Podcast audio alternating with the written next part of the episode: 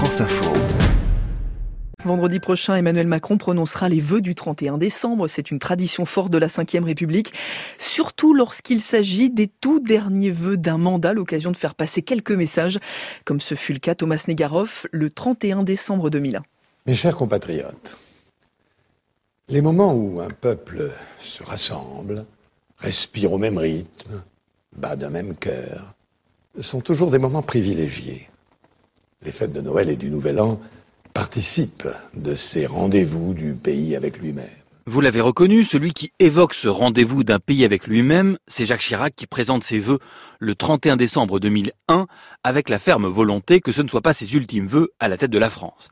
S'il n'a pas encore annoncé sa candidature à un nouveau mandat, ce sera pour début février, Personne ne doute que celui qui doit composer avec une cohabitation depuis cinq longues années va se lancer à nouveau. Et son adversaire, de même, tout le monde le sait, sera son Premier ministre Lionel Jospin qui gouverne une majorité de gauche plurielle qui connaît de très bons résultats économiques.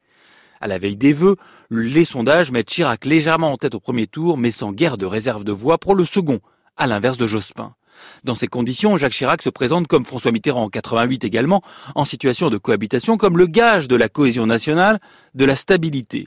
Et Jacques Chirac, devenu grand défenseur de la construction européenne, espère bénéficier du moment historique de la nuit sur un sujet où la gauche est divisée. Avec l'arrivée de l'euro, nous allons vivre dans quelques heures un moment historique.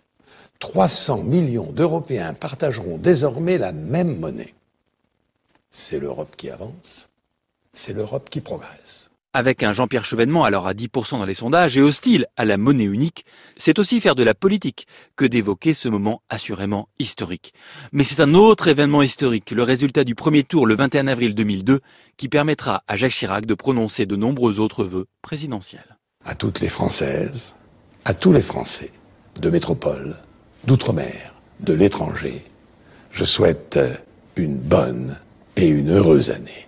Vive la République et vive la France. Les derniers vœux des présidents avec Thomas Negaroff à réécouter sur notre site franceinfo.fr.